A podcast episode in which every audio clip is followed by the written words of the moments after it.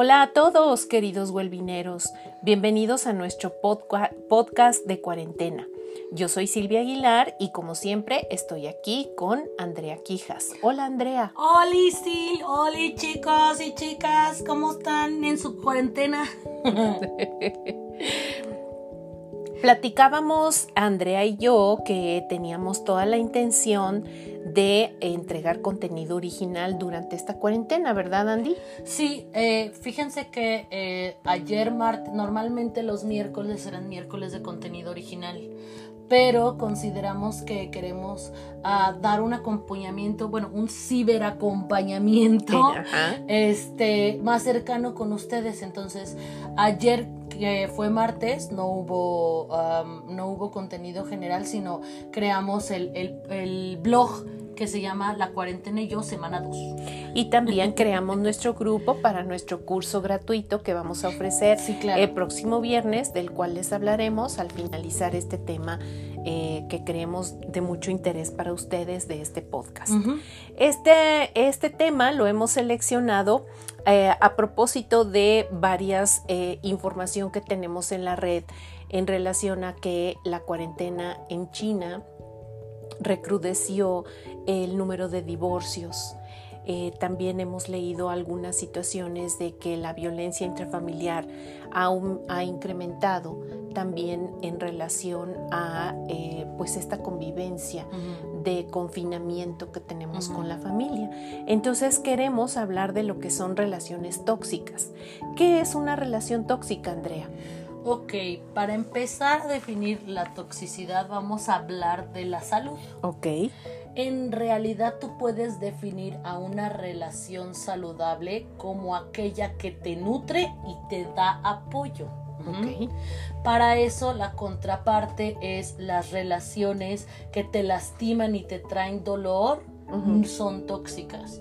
Y si tú permites que esto suceda, aunque te duele, es lo que hablábamos en el episodio pasado del apego, tú también eres tóxico.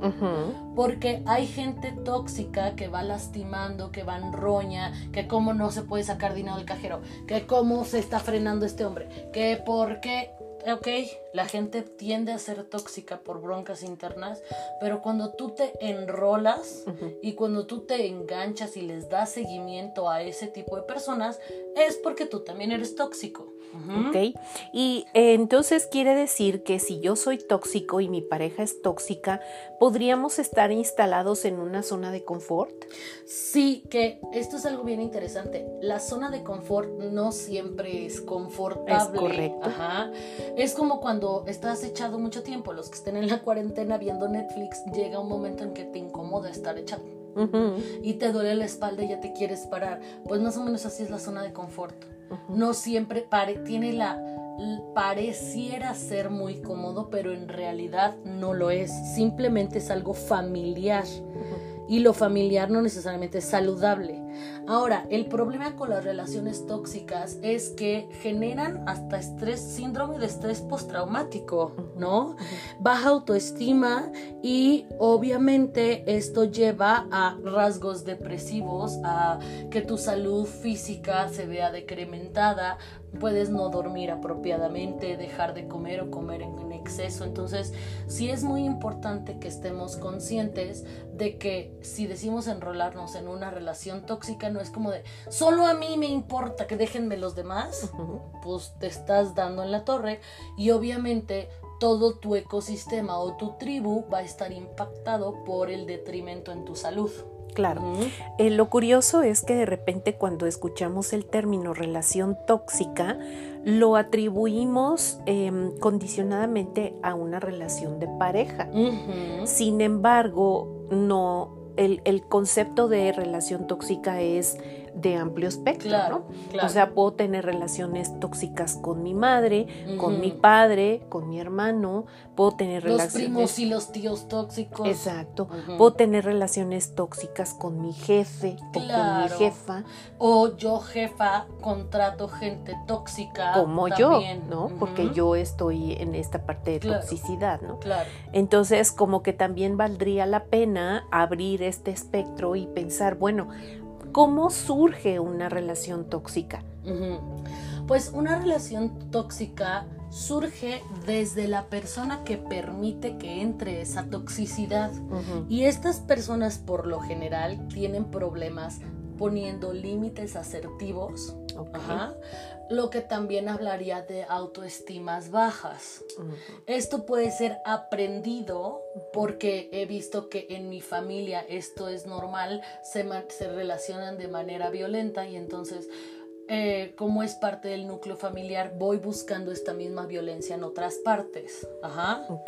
Puede suceder porque estaba en una situación de crisis emocional en donde llegó una figura dominante a tratar de rescatarme, pero aprovechándose él de la situación y yo de mi rescatador, entonces nos enrolamos en una situación tóxica. Ok, ¿cuáles serían concretamente, Andy, los signos y los síntomas o los comportamientos tóxicos? Como para que las personas puedan saber.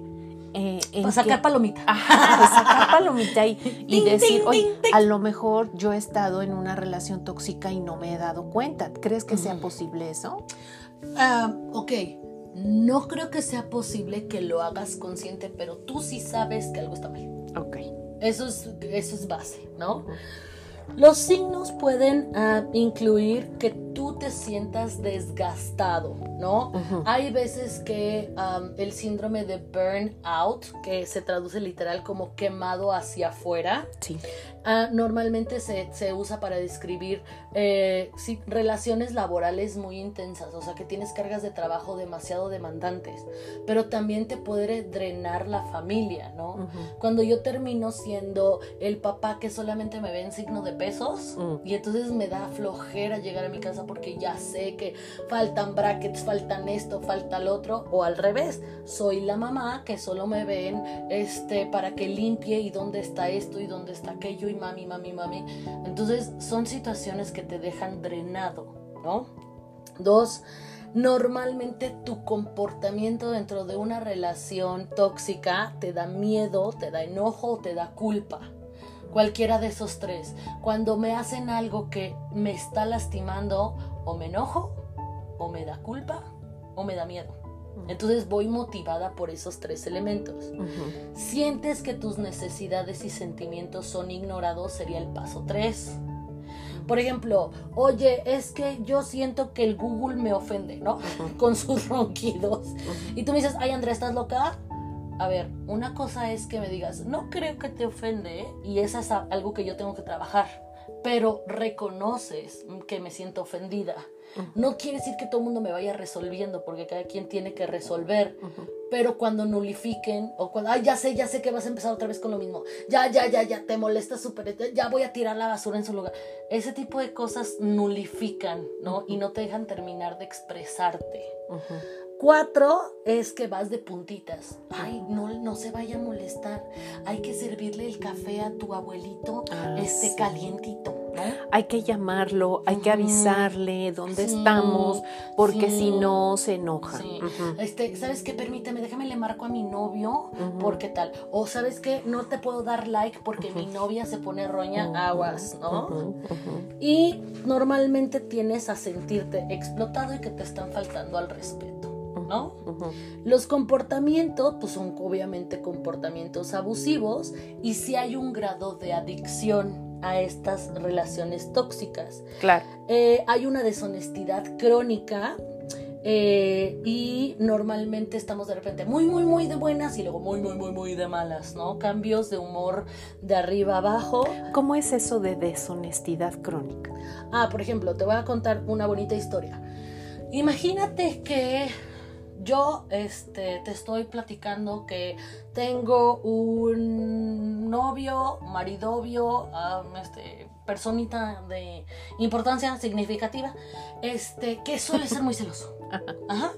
Y entonces te digo que estábamos platicando y tú me dices, date cuenta, amiga. ¿No? Y este, y te digo que este, vamos a ponerle Rorro se molestó porque vio mis mensajes contigo. Y entonces yo te cuento, ay, Rorro, ya no, ya no le caes bien porque Rorro vio nuestros mensajes. Y ahí yo te digo, Andrea, dense cuenta las dos.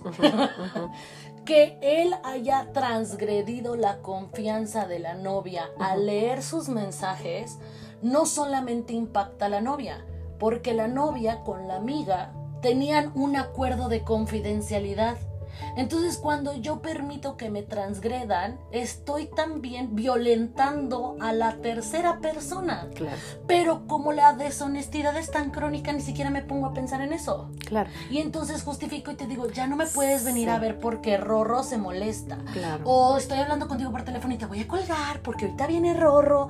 No. Eso es que es tan ya el límite del, del, del, la, de la persona está tan lejos que ya es un punto. Entonces esa persona que hace eso, podríamos atribuirle que tiene baja, baja autoestima y que no está visualizando de momento la relación tóxica como tal. No. Porque le está dando su lugar al rorro. Claro, claro. Ajá. Y además, otra vez vuelven a obtener los mismos marcadores. Voy a colgar porque ya llegó rorro, ¿no? Sí, Ay, es que ya se enojó, entonces, y están otra vez todos los puntos. Y no solamente pasa con hombres, sino mi suegra. Mi suegra no me puede ver ni en pintura porque rorro pero fíjate cómo la persona que podría ser pasiva fomenta el ciclo de la violencia a terceros. O sea, la Rorro me violenta a mí y yo te violento a ti indirectamente. Claro, y hasta soy capaz de dejar de ser tu amiga. Claro. ¿No? O sea, puedo, no me importa perder mi amistad contigo claro. con tal de seguir con este círculo. Y no solo amistades, no me importa perder el trabajo, no me importa que me aísle yo, porque hay unas veces que aparecen rasgos de los violentos separar a la víctima de sus familias. No, no, no, no.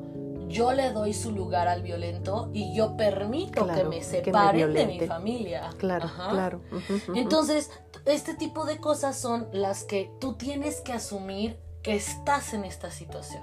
Sí, no, no piensas que también mucho de nuestra cultura influye en esta parte de eh, vivir en una relación tóxica sostenida, porque durante mucho tiempo las mujeres particularmente fuimos educadas así desde niñas, ¿no? Fuimos educadas a no molestes a tu papá, mira, atiende, viene cansado, ahorita no le digas, este, que no se entere, eh, mira, esto lo dejamos entre nosotros, yo lo manejo, yo le digo. Que ahí vemos que hay una pasivo-agresividad. Así es. o sea, la víctima es pasivo-agresiva, que es otro de los elementos de comportamiento el ser pasivo-agresivo crónico. Ajá. Porque entonces lo que yo estoy haciendo es, te estoy vendiendo la imagen de que yo te voy a proteger del malo malote. Así es pero en realidad le estoy dando tan su lugar que estoy haciendo que el niño, por ejemplo en el caso de no le vayas a decir a tu mamá, yo trabajo con ella, entonces hago una alianza informal donde la mamá es la monstruo. Sí. Y en las empresas también sucede, ¿no? Ah, sí, ¿Cuántas veces a los líderes o al jefe del departamento se le esconde cierta información porque la típica frase de ya ves cómo se pone, ¿no? Claro, que de hecho es otro de los elementos de, de, de, de, comportamientos violentos, que es la, la malapropiación del dinero o la propiedad. No es corona, hijos. No es corona. Solo se nos fue chueco aquí. sí. no pasa nada. Tantita agüita, por se favor. ponía rojita porque no quería toser bien tosida.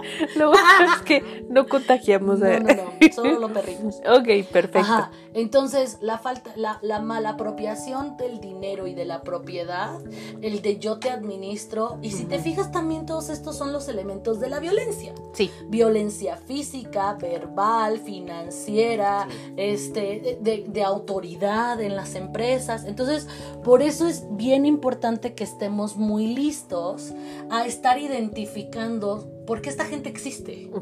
El problema es que tú le sigas la corriente y luego digas, yo tengo una relación tóxica. O sea, yo la verdad no lo diría. sí, claro. Porque eso quiere decir que yo soy cómplice de esta situación. Claro. Ahora, no es que me guste conscientemente, me encante. Hay una patología muy interesante, así, pero de las patologías netas, que se llama el síndrome de Mauchausen por poder. Es correcto. Este síndrome siempre yo he tenido la teoría que son unas depresiones posparto, marca acme, no atendidas, que hacen que las mamás lastimen físicamente a sus hijos y los mantengan enfermos para que las pobreteen. Hay varias películas al respecto y no siempre lo hacen consciente, pero es esta parte que me está empobreteando y esa atención es la que yo me gusta, la que busco, la que propicio. Entonces, si hay un anclaje ahí entre el violento y el violentado. Sí, en este síndrome eh, eh, conocemos historias de madres que intoxican a sus hijos, que los medican, eh, les dan medicamentos para que estén permanentemente enfermos. Y es también como si con eso quisieras ir con la bandera de véanme, soy la víctima, la madre que sufre, la madre que se sacrifica, la madre que está al pendiente de los hijos. Y esta es mi cruz. Y esta es mi cruz. Y entonces yo este, voy a encontrar también eh, el camino de la purificación casi casi a través, a través de, la santidad, ¿no? Ahora, acuérdense que decimos mamás porque son los cuidadores primarios más tradicionales. Sí. Pero pueden ser los papás. Sí y pueden ser los abuelos o cualquiera que sea el cuidador. Ahora, quiero aquí hablar de algo interesante y muchos de ustedes van a decir, ¡Oh, wow! Pero dentro de las relaciones sadomasoquistas, aquí inserte el, ¡Oh, wow! dentro de las relaciones sadomasoquistas, hablando desde el punto de vista sexual, siempre tiene que haber un dominante y un sumiso. Sí. Entonces yo te voy a latiguear hasta que, o sea, que soy dominante y entonces te pego y te quemo, te doy electroshocks. Luego hablamos de eso, amigos, ¿no? y el sumiso se aguanta. Y entonces mucha gente cree que el que tiene el control es el que procura dolor. Sin embargo, procura dolor para placer del sumiso. Así es. Y todos los sumisos tienen una palabra clave. Elefante, este, memela. Chiconcuac. Entonces tú puedes estar dándome con todo y si yo digo chiconcuac, paras. Porque ya me está doliendo. Entonces, ¿quién tiene el control? El sumiso obviamente. Y entonces, ¿quién es en realidad somete su propio deseo a subordinación del otro? El sumiso.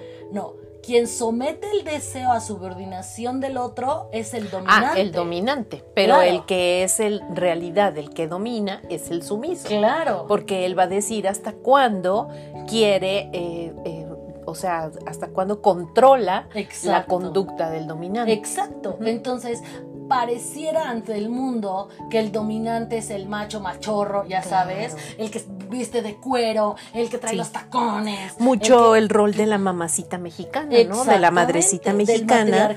Del matriarcado mexicano. donde yo tengo al macho. Que él sería el dominante. Claro, y cuando yo no deseo tomar ninguna decisión, siempre digo, necesito consultarlo con mi marido.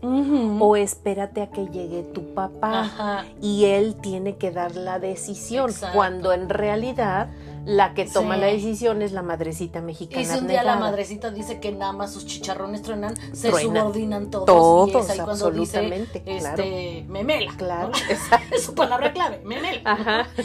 Entonces, eh, por eso es muy interesante entender el, comportamiento sexual, porque es como recrudecer el comportamiento social. Así es. ¿Por qué? Porque el comportamiento sexual cierras la puerta y crees que nadie te ve, pero esas patologías las llevas al mundo real. Claro. En el mundo social donde ya es socialmente aceptable, pero sigues teniendo los mismos rasgos. Sí, por supuesto. Y entonces quien educa hijos, por ejemplo, las madrecitas mexicanas que educan hijos en este, en este contexto de toxicidad, cuando los hijos logran casarse o independizarse, entre comillas, siempre hay una, una pues digo, el, control se extiende, se, extiende con las nueras. El meollo de la preciosidad, el control. Exacto.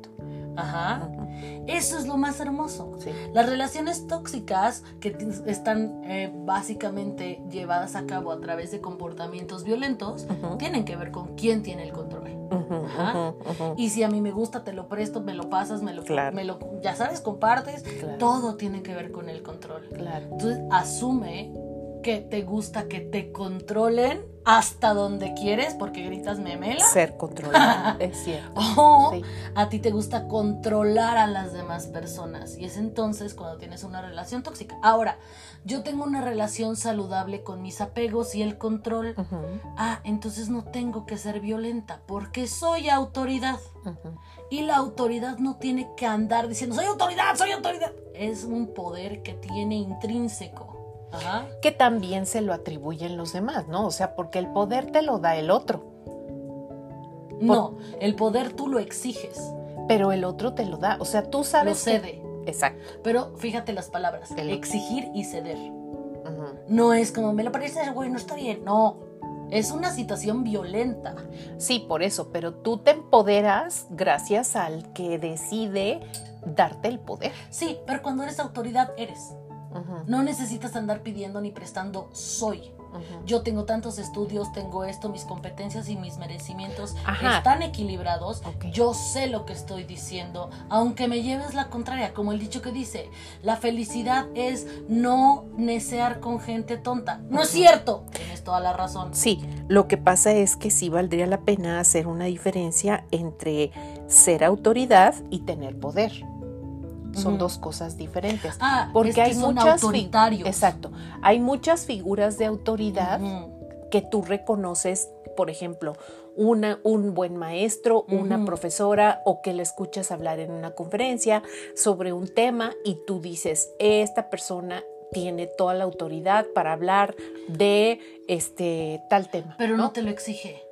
Y normalmente nunca dicen, yo soy la mejor maestra, yo soy el mejor Dalai Lama. No, no lo necesitas. Exacto, porque están equilibrados. Exactamente, por eso tú sabes que eres una figura de autoridad y no todas las figuras de autoridad tienen poder. No, cuando no lo tienen son autoritaristas, es el autoritarismo. y entonces, a fuerza de producto de gallina, te voy a obligar para que veas cuál es mi poder. O sea, y ahí ya no funciona. De acuerdo.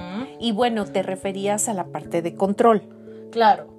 El chiste es quien, si yo estoy en control de mí misma, puedo tener más tendencias de autoridad y no tengo que andar pidiendo algo que yo ya sé que tengo. Exacto. Cuando yo estoy insegura y no tengo mis, mis, mis competencias y mis merecimientos y tengo dudas y me entonces alguien va a llegar y va a decir, Andrea, tienes que ir por la derecha. Y como es más fácil seguir instrucciones que tomar decisiones, entonces te cedo el poder. Por supuesto.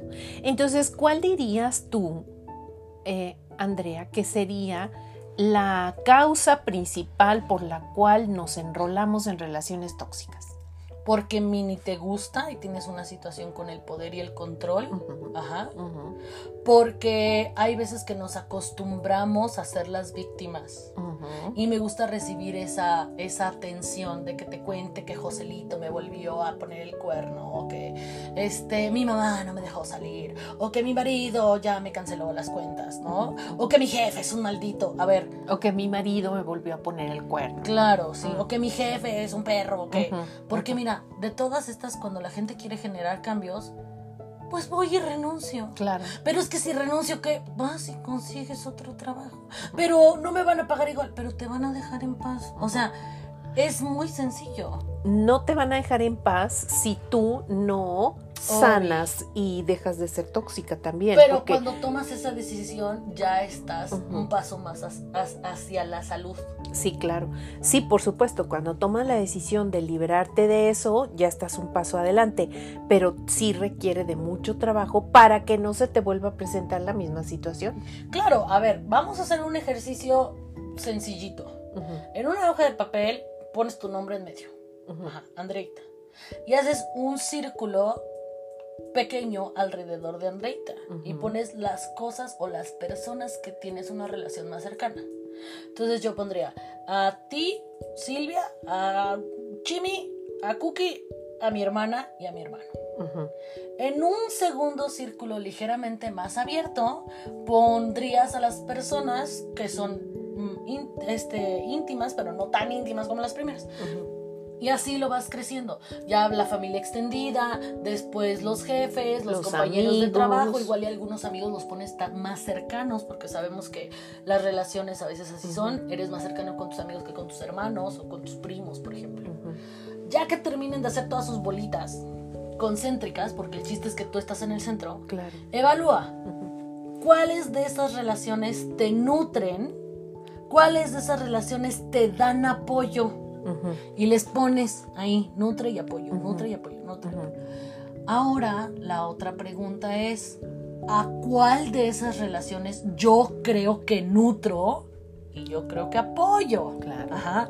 Porque es bien fácil pedir lo más ancho para acá y lo angosto para allá si yo estoy equilibrado, tendría que tener el mismo nivel de solidaridad con las demás personas. De reciprocidad, claro. doy, doy, y recibo, doy y recibo. De manera no equitativa porque las relaciones así son. A veces te rifas por los coches, a veces no. Y de esa lista, dime o anota ahí cuáles son las relaciones que te generan las que te lastiman y te duelen. Ajá. Y sería padre que pensaras a quién lastimas. Y a quién. Y a quién le generas dolor. Dolor, ¿Sale?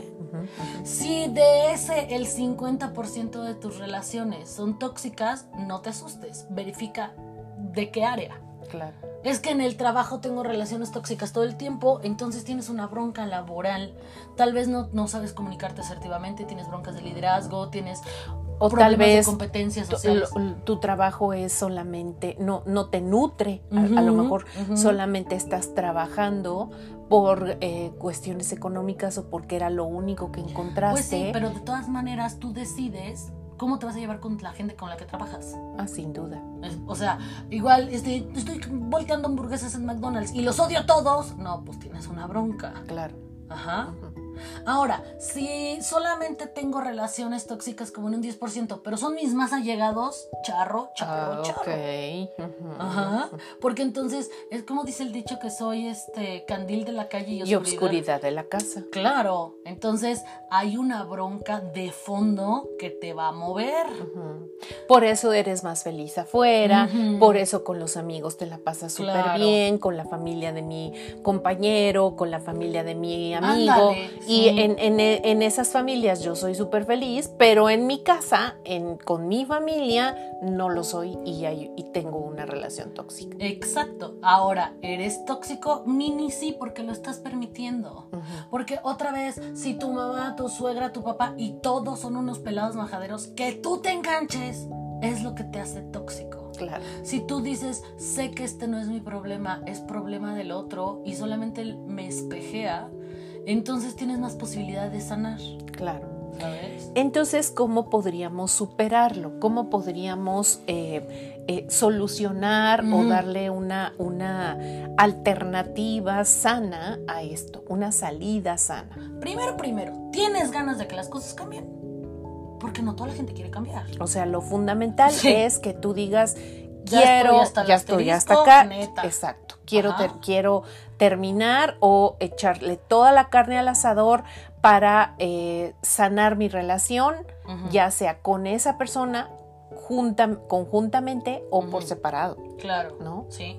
Entonces, primero tienes que decidir si en verdad quieres cambiar. Si en verdad quieres cambiar, te voy a pedir que leas nuestro artículo que se llama Sí quiero cambiar, pero nada más tantito. Porque para cambiar, eso tienes que hacer, cambiar. No puedes decir, sí, lo voy a cambiar, pero toda la culpa es de mi mamá, que ella vaya a terapia. No, y ahí que lean tu artículo de terapia por encargo. Sí, y además asumir que parte de la toxicidad es tuya. ¿sí? Y el cambio es una situación que tiene que ser desde dentro, ¿no? ¿Cuáles serían algunas cosas? Yo sí considero que tengas que ir a un acompañamiento, porque aunque ahorita te demos algunos tips, ¿cómo sabes que no estás evitando? Y entonces es que todos son tóxicos porque todos me lastiman. Algo tienes que estar haciendo. Entonces, por eso siempre es bueno que haya un acompañamiento terapéutico que te ayude a ser el centro, porque luego hay mucha gente que se clava una galletita de animalitos y entonces es que yo soy una pésima persona y soy malo. Y a ver, no, céntrate. ¿no? Entonces sí creo que el acompañamiento es súper importante. Pero bueno, ya que estás acompañando, algo que sería importante trabajar son tus límites asertivos. Claro. Enfócate en ti, céntrate en ti, qué es lo que tú quieres, conócete, motívate, regúlate, sé empático y ten habilidades sociales. ¿Y eso cómo se llama?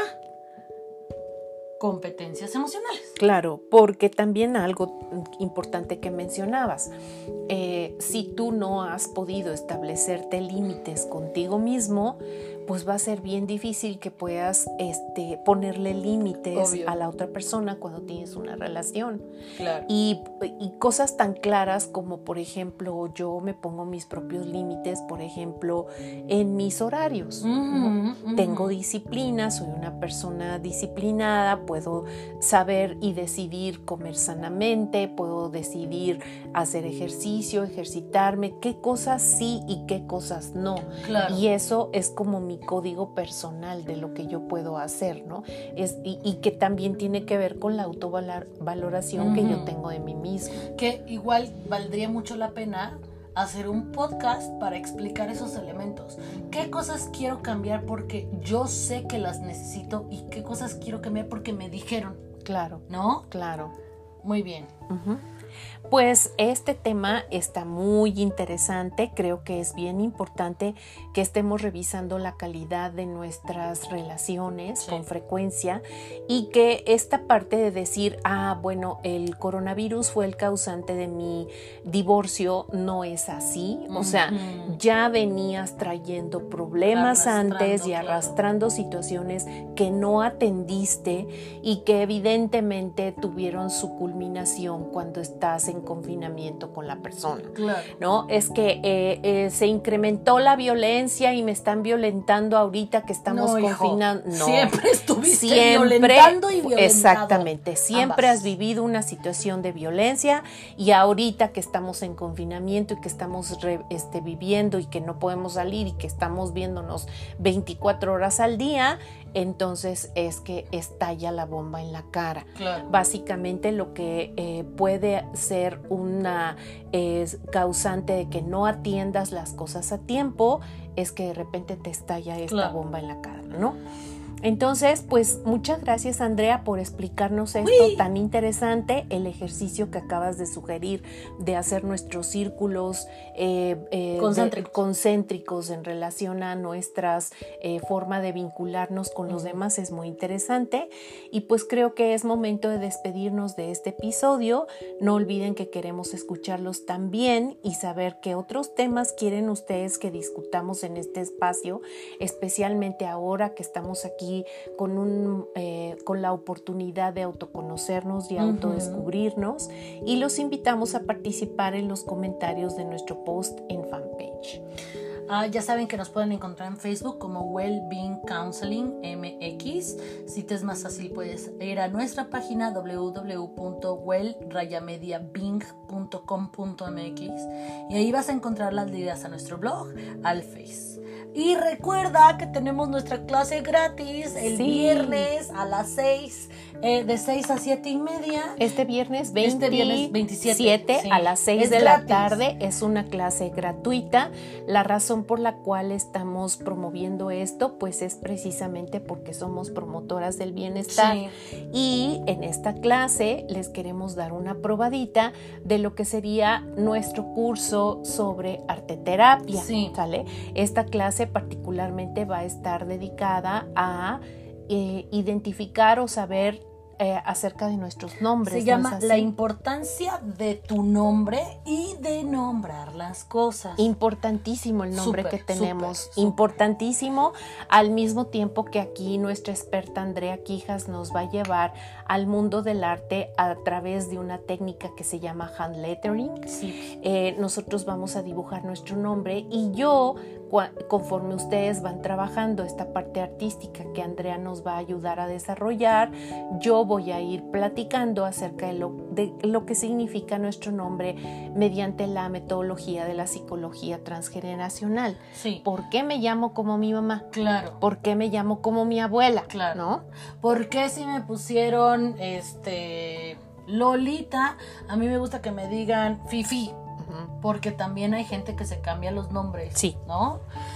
Ahora, esto es en la misma plataforma de Facebook que creemos que es algo muy accesible y muy amigable. Solo te tienes que inscribir en nuestro grupo que se llama Arte Terapia, la importancia de tu nombre y nombrarlas a las cosas. Y toda la información está en nuestra fanpage. Este, las inscripciones van a estar abiertas hasta el jueves, porque el viernes vamos a empezar a preparar toda esta situación. Se, nos encantaría verte ahí para que nos, conociéramos más, eh, interactuáramos, te acompañamos esta cuarentena. Solo requerimos, lo mínimo mínimo que necesitas es lápiz y papel. Es que tengo pluma y plumones y qué padrísimo, tráelos. Es que cartulina, tráelo. Oye, nada más tengo un cuaderno, tráelo. Sí. Y este, finalmente les pedimos que eso solo necesitan conectarse a las 6 y tener mucha paciencia porque es la primera vez que lo hacemos.